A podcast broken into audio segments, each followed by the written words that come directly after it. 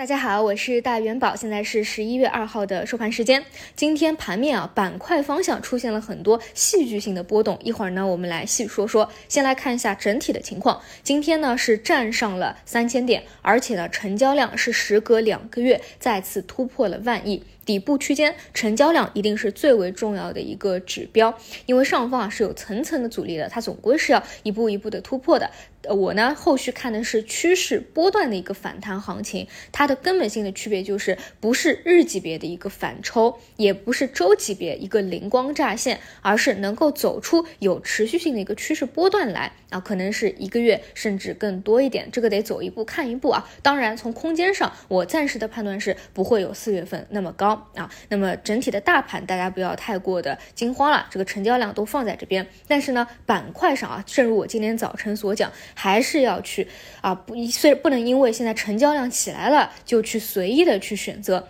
今天啊，临近到午后的时候，大家也可以看到，整个指数是呈现了明显的一个冲高回落啊，甚至回落到三千点以下。啊，为什么原因？因为啊，像财联社它发布了一个消息，说多家券商出来辟谣了啊，就没有说过要开放啊等等啊，导致这两天盘面大涨的这么一个消息。啊，大家可以看到，昨天晚上虽然也一度有辟谣，但是今天其实是持续走高的啊。无论是旅游也好，酒店也好啊，大消费也好，餐饮也好，还有这个涨涨势最猛的新冠特效药也好，其实是继续走高的，一度呢还是很多的冲板冲涨停板，但是。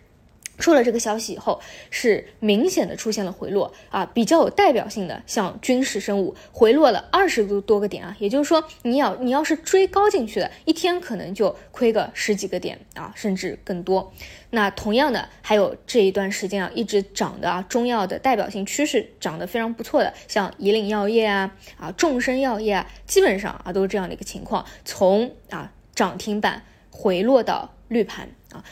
这就是为什么我今天早晨给大家讲，呃，我自己呢是不建议大家多去看啊消费这个方向的，就是因为利空太多了，突然出现一个辟谣的消息，或者突然出现一个疫情加重啊，它就有可能出现明显的一个收割和回落。这种啊是非常受到各种谣言啊、传闻啊、信息的一个影响啊，它不是产业推动的。那么相对来说，病毒防治会比大消费要相对好一点，就是因为你如果啊冬天更加严重了啊，有这样的预期，那你总归是要用到药的啊。如果你要开放了，总归也是会用到药的啊，这个是没有问题。但是你也得看它所在的一个位置。如果说是这一个阶段积累了比较多的获利盘的，那一有风吹草动，肯定。是先走为敬，兑现为为上的。你看，今天午后回落的特别多的，就是这一个阶段，其实已经是涨过一波的。如果说是刚刚起来的啊，今天刚起来，资金去打手板的，或者起来两天的，它回落的其实没有那么明显，因为还没有那么多的一个获利盘嘛。很多资金可能今天刚进去的，对吧？他们没有办法今天就去做一个兑现啊，所以哪怕是参与这种，一定也是要去看它的一个高低位置的。当然啊，就是放开或者复苏这条线，未来还会。延续不断的可能有资金去炒，毕竟这个东西没法证伪嘛，对吧？这个预期说实话就一直都是在的，但是呢，一定是要去想清楚啊，它就是受到消息啊波动很大的，它就纯粹属于那种短线的投机和博弈。啊，以及哪怕要选择，也一定是刚启动的时候，对吧？首板的或者低位的可以去搏一下，但一定啊，不是说已经有获利盘了啊，那个时候风吹草动，一下子就会树倒猢狲散的那个时候，你再去参与进去。那今天早晨我讲过一点，就是如果说要去看的话，其实就是白酒的超跌反弹，我觉得相对来说还会比较稳一点，因为白酒这个行业呢，它是有要业绩有业绩啊，要价值有价值的，本身也是技术形态的超跌了，这种呢就相对来说。可能啊亏钱的概率不会那么大啊，既不是像高位那种啊一下子就会被收割掉。其次呢，本身啊像贵州茅台这种啊，这个客观的价值，大家给它的一个啊价位到底在哪里也是比较清晰的了啊，所以提到了这一点，好吧？所以今天这个还是比较有戏剧化的，所以也希望大家啊借此能够真正的认认清楚啊，就是大家自己到底适合做什么样的一个风格啊，到底是偏投机博弈的，还是说就想去做产产业推动的一个趋势的？那么。今天啊，因为这个医药线嘛。啊出现了一个回落，午后呢信创啊出现了一个资金的回流。这个早晨也讲过，我个人认为信创这条线和开放这条线同一时间不可能两者都活着啊，可能是二选一。所以呢，今天啊出现了这样的一个回流啊，也是比较符合短线的一个思维的啊。当然，这这两者都是把它归类为短线投机的一个范畴。那除此以外呢，芯片股临近尾盘也是突发跳水啊，比如说像前期的那个妖股，对吧？大港股份也是直线的出现了一个跌停。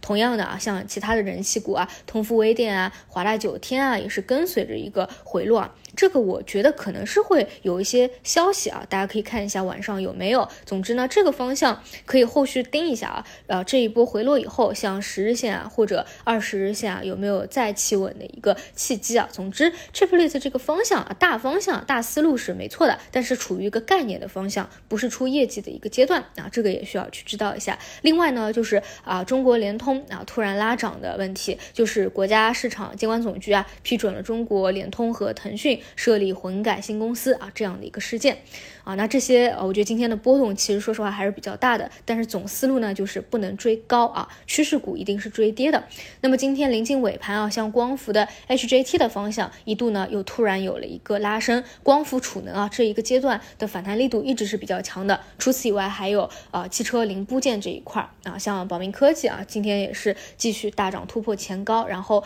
比较低位的一体化压铸啊，今天也是有拉升的。啊，一个是高位，一个是低位，呃，唯一走的比较弱势的是海风，但是呢，我的观点比较明确，就是啊，跌下来也是看机会的，因为最近有一些传闻的波动嘛。但是啊，还是这两天讲的那句话，它的一个中长期逻辑是没有发生变化的，跌下来都是看机会的。你看啊，我去给大家做节目，一定呢是尽可能保证一个确定性啊，而不是求一个波动性，因为这些东西啊比较熟悉和了解了，哪怕它短期有一个波动，其实呢都可以给到大家一个比较及时好的建议，就是说啊，这个即使短期有波动，其实不用。太过惊慌的，反而呢是一个机会。但是呢，如果说啊去说一些完全我不知道的东西，或者纯粹短期博弈的东西，它一旦啊出现了一个走弱或者一个波动，其实呢自己都是拿捏不准的。那包括啊在自己操作的时候，可能也是拿捏不准的。所以呢，还是希望大家尽可能啊做确定性更高的事件啊，而不是去做纯粹的一个博弈。你短线啊如果胜率啊没有达到百分之七十以上，亏钱亏起来是非常快的。当然啊，如果你通过一个啊比较系统的磨练能够把胜率啊提高到百分之七十、百分之八十，那当然也可以从小资金啊去试试看。毕竟呢，它是啊从小资金做的做的比较大啊一个财富积累比较快速的一个通道。只是说呢，我觉得做超短线、短线还是要有一定的呃天赋以及对于市场敏锐度的一个能力的。所以啊，就看大家去选择哪条路去走了啊。以上就是今天的所有内容，那我们就明天再见。